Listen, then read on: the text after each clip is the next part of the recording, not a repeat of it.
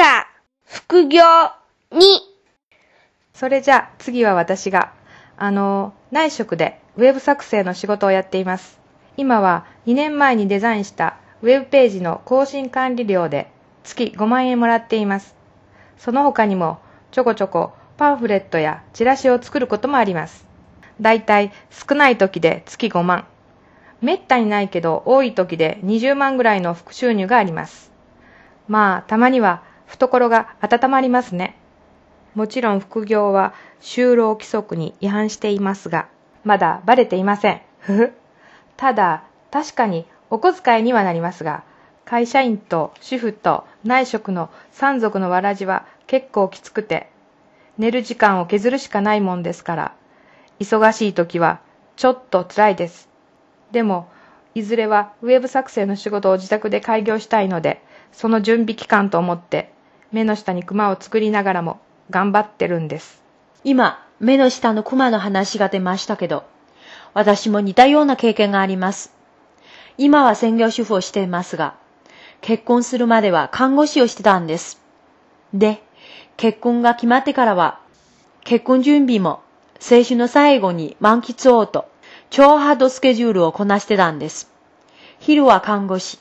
夕方からはコンビニの店員、そしてその後、友人たちと下町の飲み屋ではしごをして、深夜寮に帰って、また出勤の繰り返しでした。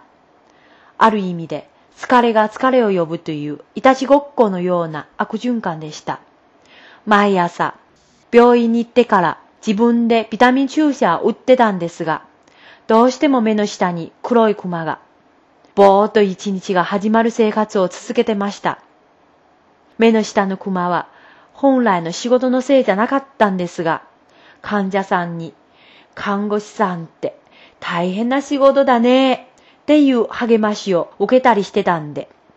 今考えてみると、患者さんたちに、ごめんなさいってお詫びしたい気持ちでいっぱいです。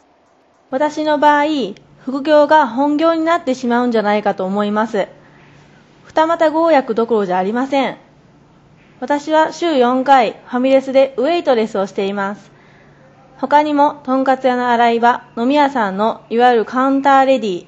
それにパチンコ屋の掃除といろいろやっています。私はバイト生活が長く、社会人生活の3分の1くらいはバイトをしてきました。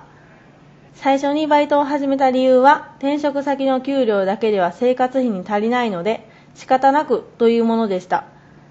ですが、今はサービス業に楽しみを見出してしまい、その関係の転職先を探しているくらいです。くれぐれも会社に迷惑かけない程度にとは心がけていますけど、って言ってもこれもただ本音と建前の違いでしょうね。伺ってみると本当にいろいろな副業をされていますし、その理由もいろいろありますね。さて、アンケートの結果も出ました。我がクラス内の集計結果から収入源が会社だけと答えた方は7割で、会社以外にもあると答えた方は3割です。皆さんのおかげで面白い結果が出ました。